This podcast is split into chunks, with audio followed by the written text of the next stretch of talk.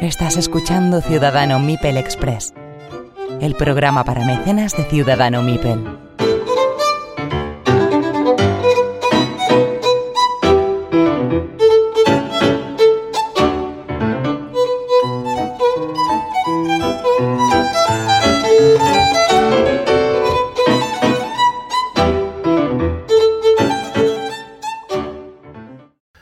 Pues ya estamos, como os hemos dicho, con Pablo y con Daniel, eh, artífices de este SpyBAM. Bienvenidos a Ciudadano Mipel Express. Muchas gracias, muy buenas a todos. Muchas gracias. Y nada, lo primero, como os he comentado antes, haceros un pequeño perfil jugón de juegos de mesa o de juegos de ordenador o de lo que sea, para más o menos que la, la audiencia os, os, fije y os fiche, os tome la matrícula. Sí. ¿Quién se, ¿quién se anima de los dos? Pues venga, le, le, doy yo primero, si no, Daniel. Venga, dale. dale bueno, vale. yo soy Pablo, bueno, me presento, yo, bueno, para que me pongáis un poquito, pues yo que sé, el perfil, eh, yo tengo 23 años, o sea, respectivamente yo creo que somos jóvenes, por el momento, y, y bueno, nuestro perfil jugón, pues a ver, la verdad es que a mí, eh, yo creo que de, como todo el mundo con estas edades nos gustan los videojuegos, o sea, yo soy muy aficionado, por poner uno directamente, el FIFA. O sea, por así.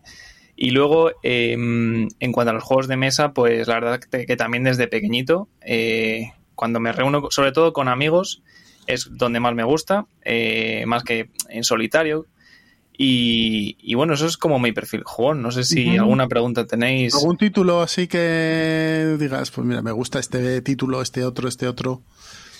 Pues título, la verdad es que me gusta, por ejemplo, uno que se llama La Resistencia. Uh -huh o el Avalon, que bueno, son muy parecidos, son prácticamente idénticos. Y, y bueno, por otro por decir, eh, el, tengo el Mysterium, el Cluedo, o sea, estos juegos que, que, todo el mundo conoce, ¿no?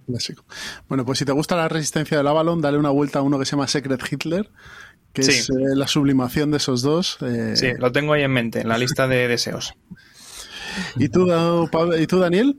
Bueno, pues me presento también. Yo soy Daniel, tengo 23 años como Pablo y pues bueno, yo sí que es verdad que soy un poco menos jugón, por así decir, que, que Pablo. Yo me embarqué en esta aventura a través de él, uh -huh. pero sí que es verdad que no, no había tenido ese enganche desde pequeño tanto a los juegos de mesa como, como, como él. He jugado con él bastante porque, bueno, somos amigos desde pequeños, de, de, quedar prácticamente todos los fines de semana. Y sí que es verdad que poco a poco como que me he ido enganchando un poco más y sobre todo pues este último año. Pero tampoco podría decir que he jugado ahí a juegos súper eh, concretos o poco, o poco conocidos, ha sido más general. Pues mm. nombres como Cluedo, Monopoly, La Resistencia también jugamos una vez, creo recordar, pero bueno, tampoco he sido tan, tan fan. Entonces me embarqué un poco en esta aventura y la verdad que, vamos, es de las cosas que más orgulloso estoy de este último año y pico que lo llevamos ya gestionando todo esto. Y nada, encantado de seguir en este, de haber empezado y de seguir en este mundo. Muy bien. ¿Y cómo, cómo se os ocurre meteros en este berenjenal que supongo que es diseñar y editar un juego de mesa? En España, encima. Sí, pues la verdad es que todo empezó porque mis padres me echaron de casa. O sea, ah, no que me echaran de, de, que te vas y ya no vuelvas, sino de que me, me, dijeron, oye, hoy no puedes dormir aquí que viene la prima. Entonces, pues me fui a casa de mis abuelos.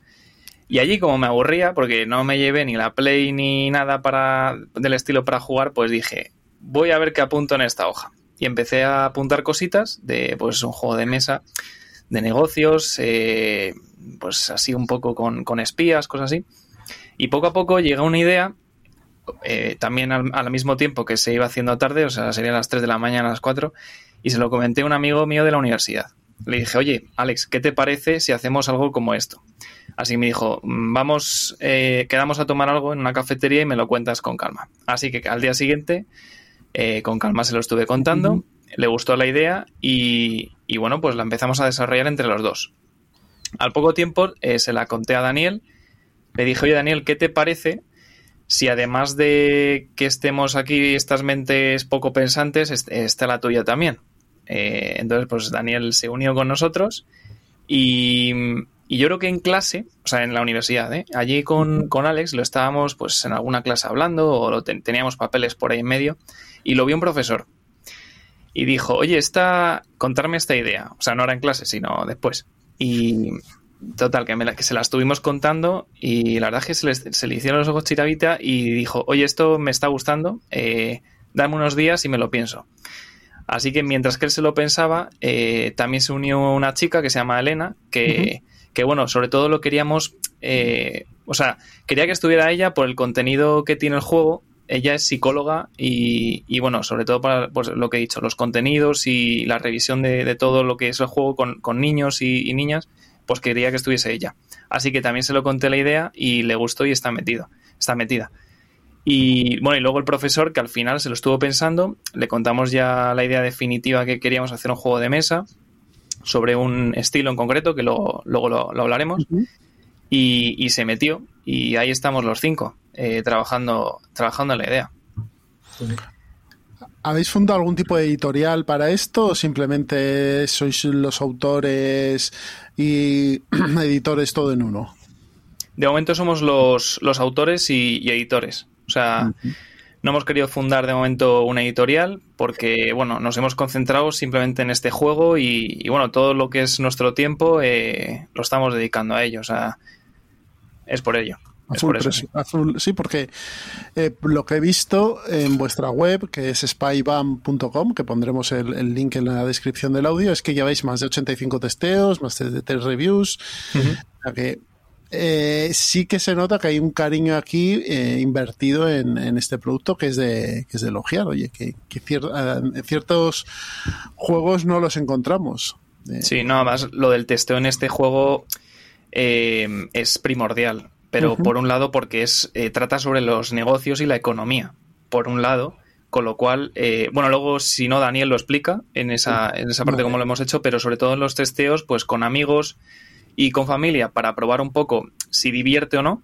Eh, lo que es la dinámica y luego eh, también con los con niños con niños de, colegio hemos estado en, en, bueno pues en los nuestros en los que hemos estado cuando éramos más jóvenes eh, y ahí pues lo han probado en clases pues o sea yo creo que es el mejor sitio donde lo hemos podido probar porque ahí lo prueban los niños de primaria de tercero de primaria los de quinto los de primero la ESO y en base a eso sí tiene una vertiente familiar, pero también una vertiente adulta, ¿no? El juego se, es, tiene una banda de público ancha. Sí, la verdad, la verdad es que sí. O sea, de hecho, em, abarcando el, o sea, el público, no porque queríamos desde el primer momento abarcarlo, sino adaptarlo a los que le han gustado el juego, los niños le han gustado. Oye, pues hay cosas que no se han enterado, porque el juego a lo mejor, ahora lo contaremos, pero también hay eventos que no, pues hay ciertas palabras o que no llegan a ello por ejemplo, pues eso lo hemos, hemos adaptado pues que a través de un código BIDI que los chavales ya tienen un, a, mano un móvil, pues pueden eh, verlo y saber un poco eh, sobre qué va ese evento. Eso en lo cuanto a los niños pequeños. Y luego a los más adultos, pues hay modalidades en el juego que hemos adaptado más para, bueno, pues para los que controlan, los que le gustan los juegos euro y, y bueno, pues sí, sobre ese estilo. O sea que tenemos dos juegos en uno, como quien dice. Eh, o casi tres, sí, o sea, por poner... Pero, eso lo habéis hecho, o sea, las reglas las tenéis divididas o, o sea, que decir, hay unas reglas para niños como quien dice o más familiares y luego ya tienes un modo más avanzado o cómo lo tenéis planteado. Si lo tenéis planteado. Sí, no, eso es. El juego, o sea, cuando tú abres el libro de instrucciones, el, el libro de instrucciones es para todos. ¿De acuerdo? ¿Qué es lo que ocurre? Que ahí lo que estaba contando, que para los niños el único momento donde hemos detectado que, pueden estar más perdidos es en, los tecnicismos, que es un poquito más, eh, como se dice, el lore, ¿no? De que tengas que leer esta, esta carta, pero, pero bueno. Para ello lo que hemos hecho es que en cada en, estas cartas donde a lo mejor no se entiende, hemos puesto un código BIDI donde ellos acceden y ven técnicamente, o sea, le explicamos para ellos y para ellas lo que significa. Eso en cuanto a los niños. Si seguimos en las instrucciones, hay un momento en el que si tú estás jugando y, te gusta y dices, oye, yo quiero un poquito más, ¿vale? O sea, de darle un nivel más de, no de dificultad, sino más de, pues, de rollete de, lo que son eh, la economía, lo que, está, lo que hemos adaptado es eh, como una serie de campañas. Es decir, una campaña, perdón, una campaña no, una serie de escenarios. Unos escenarios a lo mejor que son deportivos, unos escenarios que son de ciencia ficción, uno que de que son de catástrofes. Y en base a ello, eh, los jugadores saben que va a haber un escenario de ese tipo y ya plantean desde el principio una de las posibles estrategias que pueden eh, seguir a lo largo de la partida.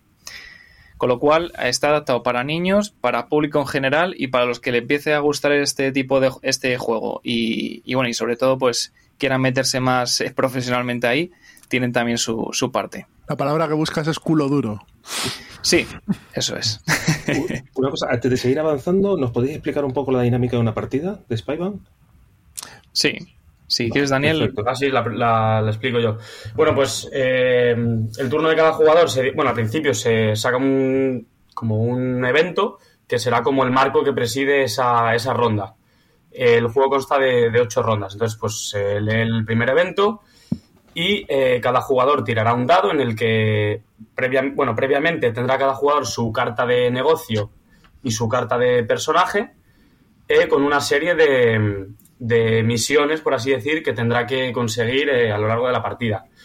Y, de hecho, de hecho para, antes de todo, para ganar, o sea, porque a lo que a los jugadores le interesa es ganar, es que los jugadores, o sea, tú al principio de la partida eliges un personaje, o sea, eliges, no, te toca un personaje además son famosos porque pues, están Donald Trump, Angélica Merkel, Steve, bueno, creo que se llama Steve Boss para nosotros, eh, Indra Nulli, o sea, son gente famosa. Entonces, al principio de la partida, por ejemplo, si somos ocho jugadores, nos tocan esos ocho eh, eh, personajes.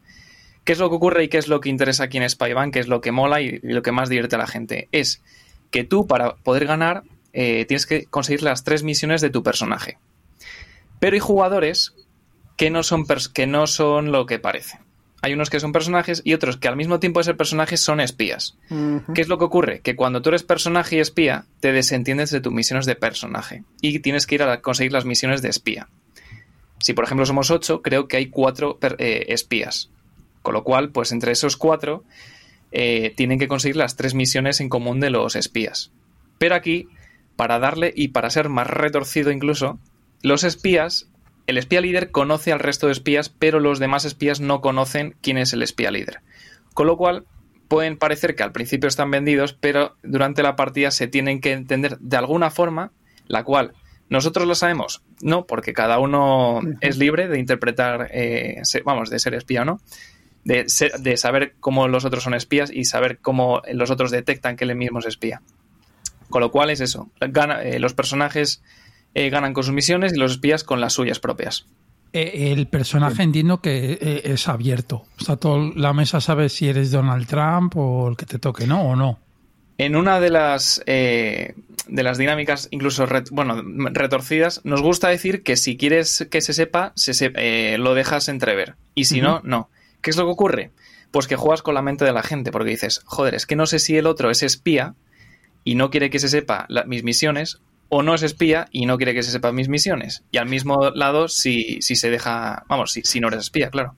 porque entonces, perdona, no te he entendido bien. El personaje intrínsecamente ya tiene asociado si es espía o no. O sea, tú tienes o está separado. Está separado, ¿verdad? Está separado. Los personajes se asignan de manera aleatoria, igual que las cartas de, empresa con las que luego compras propiedades, que es la otra parte del juego. Em, pero, pero y el, rige el mismo sistema para determinar a los espías. O sea, no, no tiene por qué un personaje ser siempre espía. Hay una aleatorización de personajes y de la misma manera de espías y no espías. ¿Y, y, el personaje te da habilidades o inicialmente tienes una ventaja? Eh, te da, o sea, el personaje lo que te da son sus misiones. Es decir, ah, vale, vale, vale, vale. no, es, que te dé algo como tal, sino que ese personaje para ganar o sea, ese personaje que eres tú, lógicamente, para ganar requiere esas tres misiones. Antes que. antes que cualquier otro eh, jugador con las los, personajes tienen misiones fijas siempre o tienen un abanico de, visión, de misiones que siempre van a hacer, ¿no?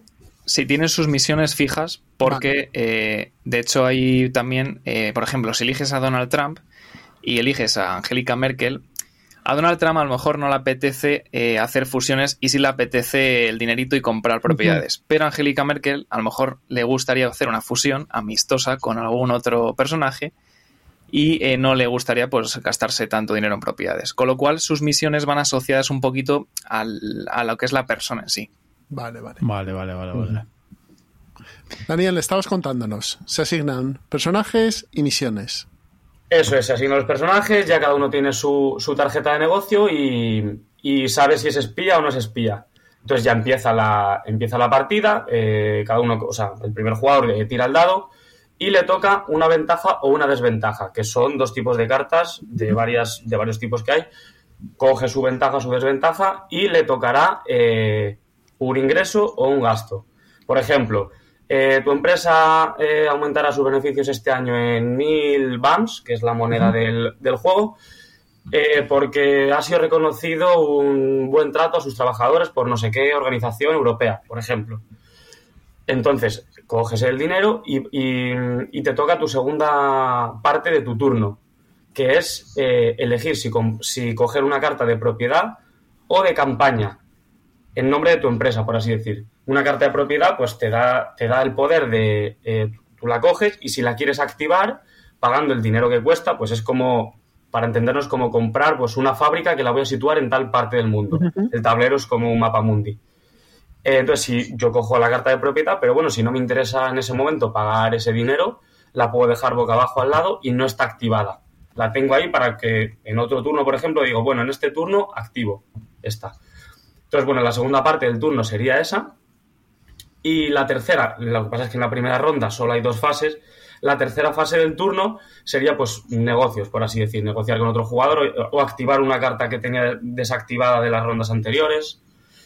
Entonces, esa es la dinámica general. Y luego la dinámica de los espías, que está como entrelazada con todo esto, eh, es al principio. Entonces, se, asignan de manera aleatoria el ser espía o no espía y luego el espía líder eh, conoce a los conoce a los otros que no son espías líderes, pero no al revés. Entonces, pues es un poco la dinámica. Sí. La, la, dinámica de los espías, de hecho, es una al principio, en la que todo el mundo se cierra los ojos. El espía líder abre los ojos, conoce al resto, bueno, porque levantan el, el pulgar los otros espías y ya está. Entonces ahí el espía líder conoce al resto de espías. Y luego en cada ronda, al final de, bueno, al final de cada ronda, los espías tienen su momento de fama. Porque todo el mundo tiene que invertir en lo que se llama el sobre de seguridad. Tú pones dentro unos millones y los espías van a ir a atacarte. Entonces tú dices, ¿pero cuántos millones pongo? ¿O por, ¿O por, qué pongo millones? Pues porque los espías, si te atacan, pueden o no quitarte de propiedades, que es lo que más fastidia en la partida. Con lo cual, si tú, por ejemplo, pones dos millones y los espías, que son cuatro, te ponen tres fichitas, como tres es mayor que dos, pierdes una propiedad. Con lo cual, pues la verdad es que te jode y te la quitan. Uh -huh. eh, y los espías, pues, ¿por qué, o sea, ¿por qué esta ronda de esta dinámica de que los espías pueden quitar propiedades? Pues para que las misiones de los otros personajes no sean tan rápidas como, como parecen. Ahí están donde es su momento de gloria, vamos. Uh -huh. ¿Y quién y cómo se desen... Dale, Pedro. No, mi pregunta es, ¿las fichas de espía, o sea, tienen un, un límite? O sea, ¿pueden, ¿son infinitas o, o tienen no, la, un límite el resto de espías? Las fichas de, o sea, tú cuando, al principio de la partida, se, si somos ocho, ¿vale? Uh -huh. Se reparten cuatro fichas y, o sea, cuatro fichas normales y cuatro fichas de espías. Cuando se reparten de manera aleatoria, cada uno de manera secreta ve cuál es su ficha. Y dices, vale, a mí me ha tocado personaje normal. Bueno, pues ya está, la dejo en el tablero, ya sé lo que soy. A mí me ha tocado ser espía 2. Vale, pues ya lo soy y lo dejo en el tablero. ¿Qué es lo que ocurre? Que eh, esas, todas esas fichas, las 8, se quedan en el tablero. Entonces, en la dinámica nocturna, donde los espías van a atacar a los sobres de seguridad de los demás personajes, es ahí donde están las 8 fichas en el medio. Con lo cual, cada uh -huh. espía coge su ficha y la deposita donde quiere molestar o fastidiar.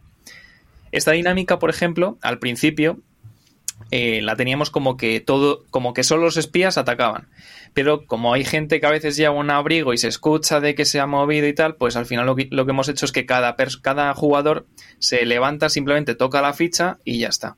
Entonces, cuando se levanta el espía, pues coge la ficha, la pone rápido donde quiere y, y ya pues ahí ha atacado a quien ha querido.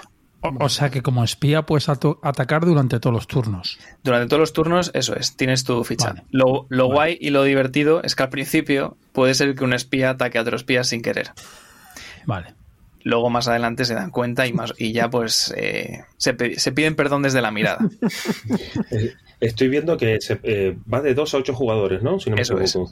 Entonces, para cuando tenemos pocos jugadores, como dos, tres jugadores, toda esta dinámica de espías, de espías ¿cómo, cómo funciona?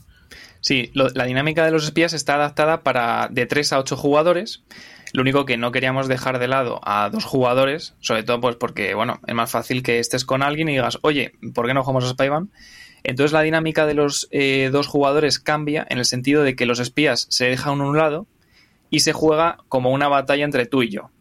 Entre a ver quién consigue antes las misiones. Es más rápido, a veces. Yo cuando he jugado no es tan rápido porque es más fácil robar las otras propiedades, luego el otro te roba, al final se extienden las rondas y, bueno, y dura más y, es más divertido porque al final estás robando al otro. Y, eso. Y luego con un jugador, no, no, nos hemos atrevido a poner de momento un jugador, eh, sobre todo en, el, en, el, en, lo que es la caja. Pero sí es verdad que nosotros ahora mismo estamos implementando, pues, en, en la plataforma, creo que es Board Game Arena, eh, uno de los creadores eh, lo está implementando para, bueno, pues para también poder tenerlo ahí y jugar cuando, cuando uno quiera. Ah, o sea, va a estar de, disponible en, en Board el, el juego. Sí, eso muy es. Bien, muy bien, muy bien. muy bien. Entonces, lo que, lo que tenemos aquí es una mezcla de juego de roles ocultos más un juego económico, ¿no? Sí, nosotros lo, lo, intentamos definir como estrategia, eh, por todo lo que tienes que. O sea, porque realmente al principio de la partida tienes que decir. Eh, me gasto antes dinero en propiedades activadas y, ya voy jugando sobre la marcha, o me reservo un poco el dinero para conseguir mejores propiedades, con lo cual tienes que tú ver un poco la estrategia que seguir, sobre todo con si estás jugando con los escenarios, porque puedes decir, a ver, es que si es un escenario de catástrofes, me interesa no tener propiedades en estos sitios porque me va a afectar. Con lo cual, a lo mejor pueden ser unas partidas más reservadas. Con lo cual ahí hemos dicho que, bueno, pues tiene un complemento de estrategia. También hemos puesto de roles ocultos, por lo de los personajes y sus misiones, y, sobre, bueno, y más, mm, mejor dicho, por los espías.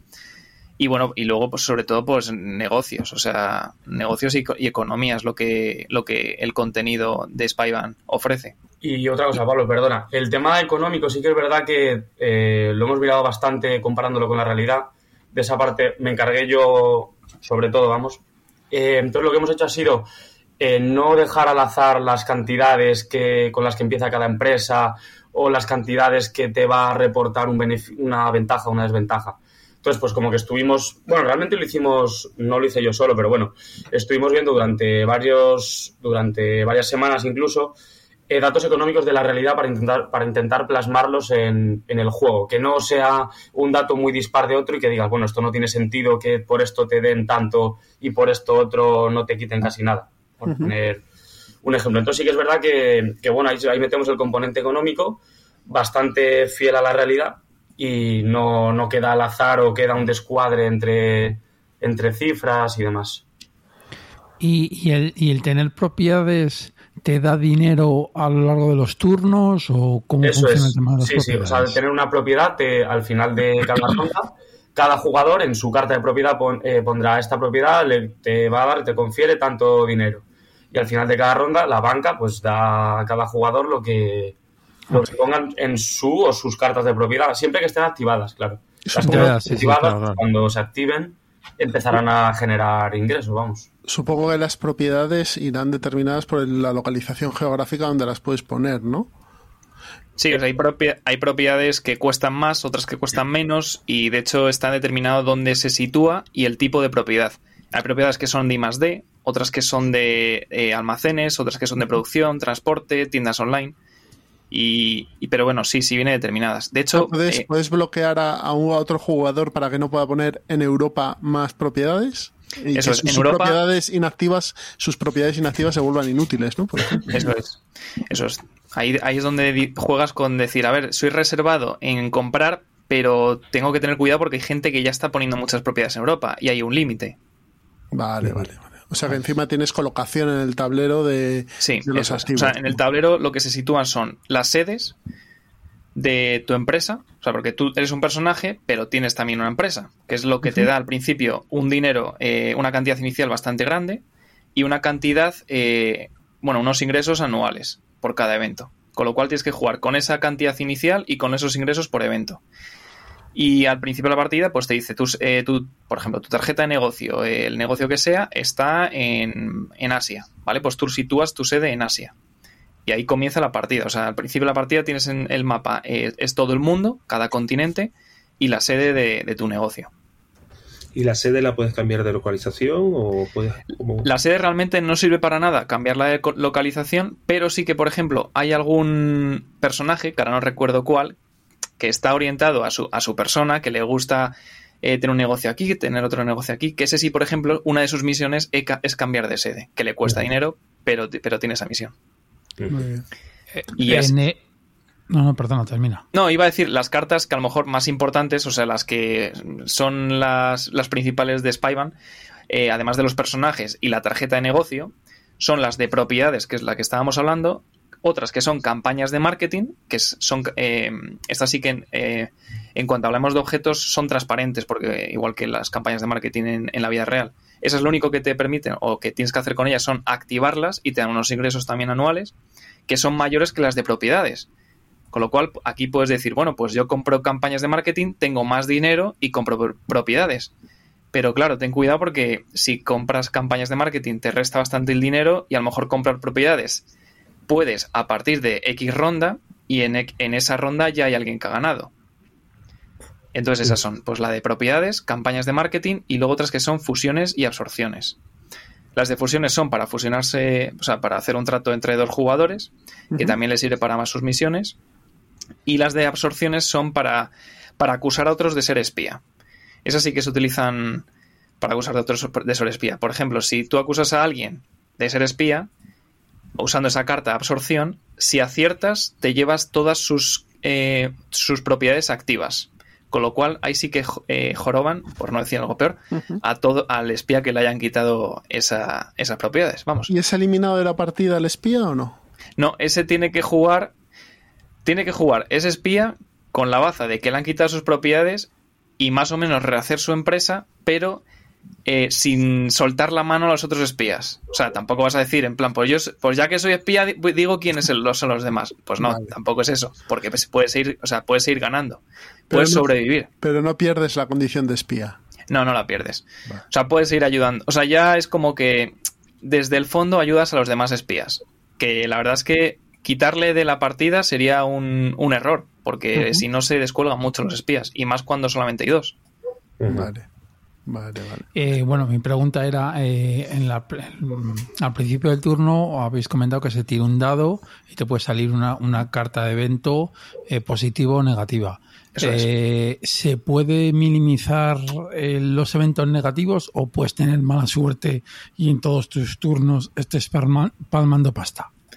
Pues si juegas de manera, como nosotros decimos, la, la primera partida sin escenarios, los eventos son totalmente aleatorios, o sea, te pueden tocar lo que sea. Con lo cual, si de repente hay una mala racha de que en cinco eventos coincide que tú tienes eh, sedes en donde se afecta, pues eso sí te fastidia. Pero mm. claro, aquí también jugamos un poco que aunque en, economía tampoco es tan predecible saber si, si, poniendo una propiedad en Asia o una en América del Norte te va a tocar algo malo o algo bueno. Ahora bien, donde jugamos con que sí que puedes prever un poquito lo que puede suceder es con lo de las, los escenarios. Lo que he dicho, si es un escenario de catástrofes, pues a lo mejor sí que en Oceanía hay, puede haber muchos tsunamis si hay terremotos, eh, más que en Europa, quizá. O si es un escenario sobre deportes, pues a lo mejor en América del Sur eh, aumentan los ingresos gracias a que consideran casi el deporte un, eh, pues una religión, ¿no? O sea, tienes que jugar un poco con lo que tienes en mente y lo que puede pasar en ese escenario. Para bien o para mal, claro. Vale, vale, vale, vale, vale. Pues yo creo que nos ha quedado claro cómo funciona el juego, ¿no? ¿Alguna pregunta, Roberto, Pedro? No, yo creo que está claro. Nosotros, o sea, cuando hemos jugado, es verdad que en las instrucciones eh, las tienes que leer y para, poder enterarte de lo que hacer en todo, en todo el juego. Ahora bien, nosotros lo que pensamos es que eh, lo mejor para, bueno, pues sobre todo también para los niños, es que en lugar de leer, que a lo mejor eh, al principio gusta, pero a la larga cansa, es hacer un vídeo. O sea, nosotros en las instrucciones, cuando las abres, hay otro código vídeo que si lo pones en el móvil te lleva a YouTube, a un vídeo en el que nosotros explicamos las instrucciones ah, de manera detallada. Para simplemente verlas, además no duran más de cuatro minutos eh, y, con eso lo entiendes. Y de hecho las partidas al principio cuesta un poquito de decir, pues yo qué sé, esta propiedad, eh, para activarla, ¿qué tengo que hacer? Bueno, pues tienes que pagar lo que pone en la carta, vale. Eso al, principio pues tardas, vamos a decir, 10 eh, segundos con lo que luego en la partida se reduce a dos segundos. O sea, luego realmente las rondas eh, son súper rápidas. O sea, el juego hemos puesto que cuando lo hemos estado testeando eh, dura entre 45 y si se alarga mucho eh, una hora y cuarto o 90 minutos. O sea, pero si se alarga mucho de que, de que hay partidas que la gente se reserva de comprar o, bueno, hay dinámicas distintas a las que nosotros hemos considerado como normalizadas. De acuerdo. Nos comentabais antes que este audio eh, nuestros mecenas lo escucharán el día 14 y el resto de la gente el día 28 eh, de enero. El día 24, o sea, en el futuro cuatro días atrás, habrá comenzado vuestra campaña de, Kickstarter. Eh, ¿Por qué habéis elegido Kickstarter y no Berkami, por ejemplo? Siendo quizá más compleja la gestión de Kickstarter que, que de Berkami, ser Berkami más local. O, otra pregunta es, ¿el juego solo tiene o está pensado para una distribución en español o, también pensáis o es adaptable a, otros idiomas o va a estar adaptado a otros idiomas? Bueno, eso en eso quien realmente se encargó fue el profesor, que es el que lleva todo el pues lo que es el departamento este, el comercial. Con lo cual, eh, bueno, además que siempre nos gusta todo lo que es complejo. O sea, si, si Kickstarter es, es más complejo que Berkami, pues ahí vamos a estar nosotros para, para meternos en ese barullo. Pero bueno, realmente lo miró él y, bueno, pues esto es como todo. O sea, viendo en un Excel si nos cuadraba, si mejor Kickstarter que, que Berkami, pues, pues hemos decidido ir por ahí. Si en un futuro es, es internacionalizable, pues eh, realmente sí, porque eh, este juego está hecho, eh, o sea, lo que está explicando Daniel, todas las simulaciones están hechas eh, para cosas que pueden pasar en Europa, en Asia, en América del Norte, con lo cual alguien que, tenga su juego en la versión en inglés en América del Norte, perfectamente se va a enterar de lo que pasa en ese evento y el por qué. Pero eh, se edita solo en español, ¿no? En esta primera, en español, eso es. Eso es. ¿Y la campaña cómo la vais a enfocar? ¿Te vais a tener stress goals o, o cómo lo, tenéis pensado?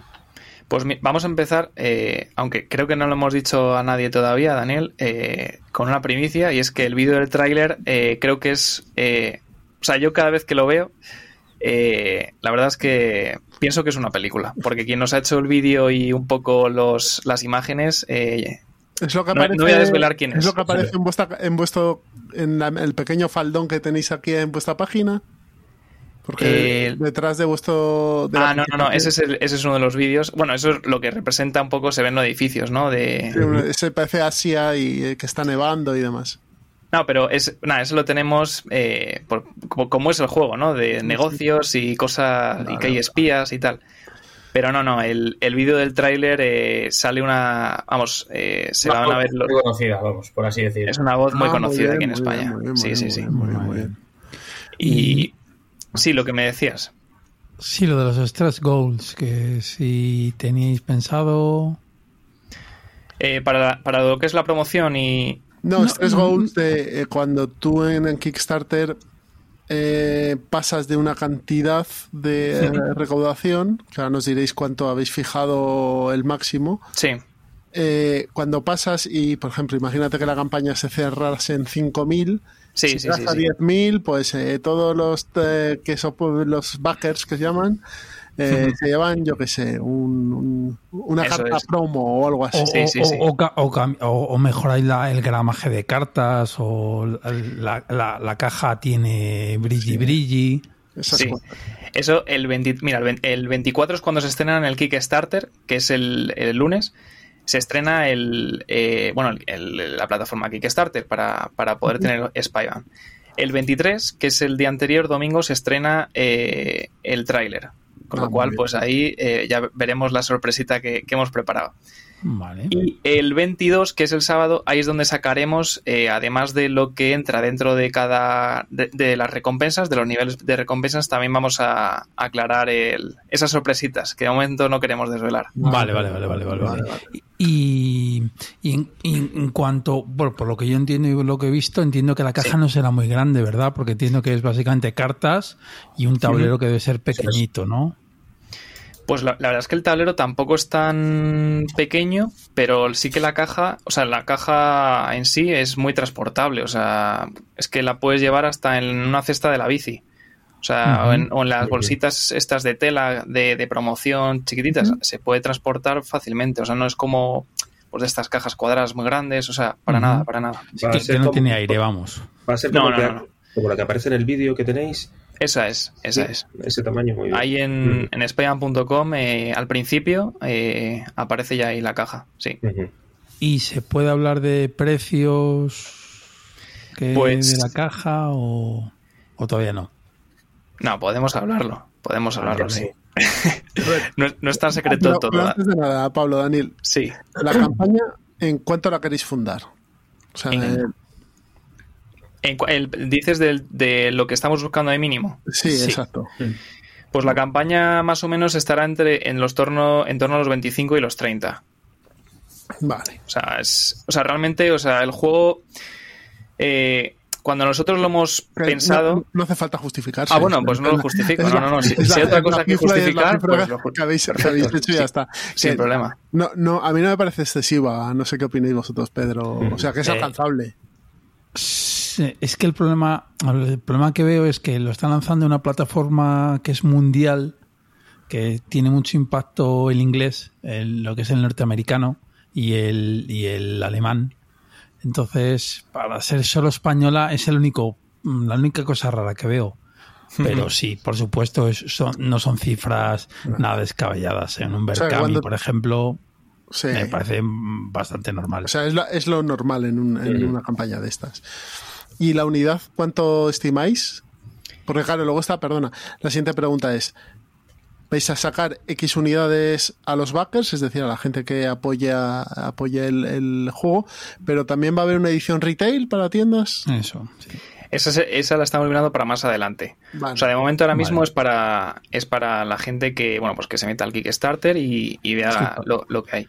En cuanto al precio, en cuanto al precio, pues eh, nosotros siempre, cuando nos lo preguntan, decimos cuánto vale una PCR. Partimos de esa base. de que tú te vas al mercado y, bueno, te puede valer 100 euros, ¿no? Más o menos. Nosotros, pues, lo, lo valoramos en la mitad. Eh, estamos jugando en torno a, pues, a los 50. A los 50 euros. Y, y, bueno, realmente, eh, o sea, lo que cuando lo que queremos decir es que Spyvan ahora mismo, o sea, tiene la base en que no, no hay un juego que, que digas, trata sobre la economía, los negocios, con propiedades, jugando con cosas reales, con cosas que realmente eh, pues importan y, sobre todo eh, con eso aprendes. O sea, de hecho, está basado y, bueno, pues eh, hay gente, o sea, por ejemplo, sin irnos más lejos, nuestro profesor. O sea, nuestro profesor es un profesor de universidad de la Politécnica de aquí de Madrid. O sea, él se ha encargado de también revisar y crear todos los contenidos que tengan que ver con el aprendizaje no solo de, de niños, sino también de adultos. También tenemos a, Elena, que es psicóloga y se ha dedicado pues también a ver esos contenidos si pueden tener validez para, lo que se llama la gamificación ¿no? en el aula.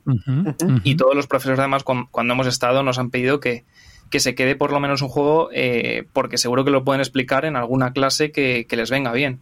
O sea, de por qué, no, no simplemente el juego, sino incluso los eventos que hemos creado, de por qué o sea, vamos a explicar catástrofes naturales, por ejemplo, o en biología, y ya tenemos Spyban para, para explicar en, económicamente por qué pasa esto, que de hecho es una de las cosas que nosotros eh, tenemos eh, creadas. En cada evento hay un, lo que no sé si lo explicaba antes, hay un código BIDI que se explica el por qué afecta a ese país y por qué esa cantidad. Vale, vale. Con lo cual eh, hay mucho trabajo y, y, bueno, pues mucha revisión también por, por detrás. Sí, además, juegos económicos de autoría española no hay muchos, la verdad. No, no, o sea, claro. sobre todo la, innovación, es algo como que no lo habíamos visto por ningún lado y dijimos, bueno, pues vamos a mezclar cosas que ya pueda haber y a las que ya hemos jugado, con algo de economía de negocios, porque además, pues más o menos hemos, Pablo y yo hemos estudiado administración de empresas y demás. O sea que, pues bueno, también es algo que nos llama la atención y sobre lo que tenemos confianza, eh, vamos, en tratar ese tema. Sí, además, no, lo que iba a decir es que igual que las webs pone si encuentras un precio más bajo, dínoslo. Nosotros decimos, si encontráis un juego que sea así, de verdad decírnoslo porque tenemos curiosidad en, saber eh, uno de negocios y que trate sobre más o menos lo nuestro. Por curiosidad, ¿eh? No, de, exactamente con roles ocultos o bueno, con roles simplemente y de lo que es de economía, de compra y venta y tal, no hay. Ahí lo, más lo más cercano y está el muy lejos el Aquaid, el, que, de fusión. el Picoil, el del pico del petróleo. También, bueno, el Picoil bueno, es más seguro que, que, económico. es cierto. Y, y, el Econos, que va a salir este año otra vez la reimplementación, eso es más económico. Bueno, a lo que iba a preguntar. Eh, impresión. Eh, ¿Dónde vais a imprimir? ¿Vais a imprimir en China, en Europa, en España? No, aquí en España tenemos. Vale, vale. Me parece bien, me parece bien. Sí, sí, no, no, hay que, hay que fomentar la marca española, ¿no? y sobre todo, y sobre todo que están los transportes como para traerte un palé desde China. Sí, sí. Sí, pero bueno, pero ya sabes, tienes que jugar con eso. Piensa que hacer en China lo ganas por un lado y el otro te lo estás jugando. En China son los mejores haciendo juegos de mesa, hacen unas virguerías que, que alucinas, pero claro, ahora mismo pues eso, es una locura. Sí, además nosotros eh, primamos, eh, vamos, lo tenemos súper eh, concienciado es lo de los tiempos, o sea, nosotros si, queremos ofrecer el, crowdfunding ahora en entre, bueno, lo que queda de enero desde el 24 hasta el 28 de febrero, más o menos los plazos que nosotros tenemos previstos, queremos que se cumplan. O sea, si, es verdad que si lo pides en China, pues puede llegar o por el tema de los transportes puede ser que se retrasen. Con lo cual a nosotros eso sí que ya personalmente no me gusta, no me gusta ofrecer eh, algo que luego va a tardar más. Con lo cual, por eso fue una de las cosas de que dijimos, oye, vamos a fabricarlo aquí en España y... Si, si, si, se funda el proyecto, ¿cuándo tenéis pensado que el Baker, lo, el mecenas, lo tuviera? A finales de abril. Joder. O sea, para maximizar tiempos, incluso sí, a finales de abril este año, sí. Sí, eso es. Eso es. O sea, buena pregunta de este año, porque normalmente es a finales de abril del año siguiente o del otro. No, estamos hablando de dos meses, o mes y medio, o mes y medio largo. Vale, y entonces tenéis todo ya, o sea, lo que es eh, la parte gráfica está toda hecha. Nos, falta, nos falta dar al play. O sea, meterlo en imprenta y que salga, ¿no? Eso y el y el y entiendo que los vídeos que habéis hablado del tema de códigos BIDIS están todos rodados, está todo hecho, vamos. Sí. eso está ya, o sea, eso no está todavía visible en la web eh, y de hecho eh, el código BIDIS accede eh, si tienes el juego. Claro, claro. Es decir, sí, eso es. O sea, aprendes, pero con Spyman. Muy bien. Entonces, vuestro proyecto, eh, todo lo que ha llegado hasta este punto, que habrá sido laborioso y os habréis lleváis un año y pico, ¿no? Habéis, nos habéis dicho antes con ello, va a terminar, porque yo estoy seguro que vais a fundar la campaña dentro de ese mes, eh, en abril de este año. Sí, cuando ya vuestro hijo salga andando por la calle y se vaya ya con quien se tiene que ir, que es con sus mecenas, sí. Eh, ¿cuáles son las siguientes ideas? Pues después de que se nos salten las lágrimas. eh, cuando, cuando, os dé el palo Hacienda, ahí sí que se os van a saltar las lágrimas. Bueno, porque las lágrimas son buenas y malas. O sea, pueden venir de todos lados, eso es. Eh, lo siguiente, pues tenemos todavía que verlo, pero realmente a nosotros lo que nos gusta, o sea, jamás vamos con perspectivas futuras de vamos a sacar esto y para nada. O sea, nosotros en ese sentido somos muy humildes de decir, mira, si vamos a ver esta campaña eh, y vamos a ver si sobre todo eh, la gente que no la ha probado eh, también le gusta. Y a partir de ahí, pues hablamos. Con lo cual, de momento, hasta ahí podemos decir, o sea, no tenemos más. Lo único, o sea, la fecha clave es eso, finales de abril que cada uno se vaya con su juego de Spyban a, a, la playa o a la montaña, donde quiera, en verano, y que lo tenga allí. Mm, pero vosotros seguiréis interesados en seguir eh, editando, creando juegos de mesa? Eh, lo que es un juego totalmente diferente, en mi mente, o sea, nuestra mente de momento no existe. O sea, si acaso es eh, darle, pues, contenidos extras a, lo que es Spyban. Pero otros juegos, eh, de momento no sé. Para eso, más que pensar en hacerlo, es si nos surge la idea, verlo. O sea, no, no vamos con perspectivas de tener que hacer uno y a ver si se nos viene la idea.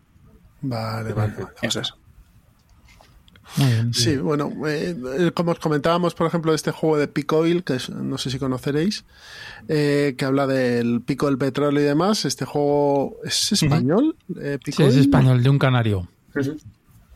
Salió una versión básica y el hombre se ha estado, pues bueno, dándole, dándole a, la máquina de sacar más, más petróleo. sí, más petróleo, y, tener dos, o tres expansiones y modificaciones y demás. que, que, un juego sí que se puede armar más a futuro y sí eso es un poco nuestro objetivo también o sea esperar que todo vaya bien y poder pues ir ampliando y dejar ya futuras invenciones de otros juegos pues para por lo que ha dicho Pablo si nos surge oye tengo la idea de tal lo hacemos, pues un poco estamos en ese punto. Y sobre todo a lo mejor la edición retail también tenerla en cuenta, porque la gente que se quede fuera de la campaña. Mm.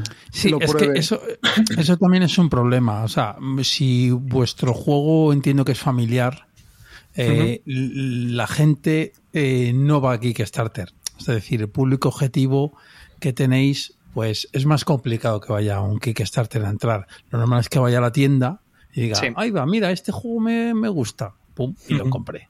Eso, eso simplemente es, Sí, es una apreciación. No, no, es eh, y no, no, y es así, o sea, para cuando es, o sea, realmente Spyvan eh, para familia, o sea, familiar también es, o sea, cuando nosotros lo más lo hemos jugado es entre nosotros, o sea, date cuenta que tenemos 23 años, el, el que más tenía era 30 y no sé si tenía 33, o sea, y lo hemos estado jugando entre nosotros, eh, y con eso nos hemos divertido y, y, joder, hemos estado cada vez que quedábamos, Pablo, tráete Spyvan y así ya lo pruebas. O sea, esa era la excusa. Así ya lo pruebas cuando sí, y, pues lo compráis después. y, el juego entiendo que funciona mejor a, mayor número de jugadores, ¿verdad? O, más o menos, o sea, no digo que esté equilibrado para todos, pero entiendo que será más divertido cercano a 8 que a menos, ¿no? O como, bueno, cuando empiezan los espías es más divertido eh, partir, yo diría incluso de 5 para arriba. O sea, de 5 para arriba ya juegas con, creo que dos, dos, espías, están las instrucciones, y eso ya le daba vidilla. Pero vamos, eh, cuando son muchos jugadores, pues hay más espías. Cuando son incluso dos jugadores, eh, la dinámica de espías se quita, pero es muchísimo más rápido. Sí, es una carrera. O sea, es una carrera realmente. Con lo cual, eh, pues ya es valorarlo eh, si, si, estáis jugando dos, si os gusta así o, bueno, si preferís con, más gente. Vale, vale, vale, vale. Pues bueno, ¿alguna pregunta más que tengáis para Pablo o para Daniel? A mí yo lo tengo todo bastante claro. pues nada, Pablo, Daniel, desearos muchísima suerte en esta campaña. Eh, que lo fundéis en, como, como fundarán los de, Cool Mini or Not, lo de Marvel Zombies, en dos, tres minutos. Y el resto ya eh, vosotros estéis tranquilos ya con el objetivo cumplido. Es decir, que, que, os vaya muy bien y que os animéis a hacer más cosas porque lo que nos habéis contado de Spyban es diferente y además con un objetivo claro y, y con, un, con un tiro muy acertado que yo creo que, que se se espera y se quiere en este mundillo de los juegos de mesa. Así que muchas gracias por, vuestra aportación. Nada, a vosotros, a vosotros por darnos la oportunidad. Si tenemos que dar gracias a alguien, como he contado al principio de, cómo surgió todo esto, es a mis padres, por echarme de, casa. un, empujón a tiempo viene bien. un placer, muchas gracias. Muchísimas gracias, de verdad. Vosotros. Bueno. Y que vaya también bien, ¿vale? Vale, muchas gracias. Hasta luego. Hasta luego, chao. Chao.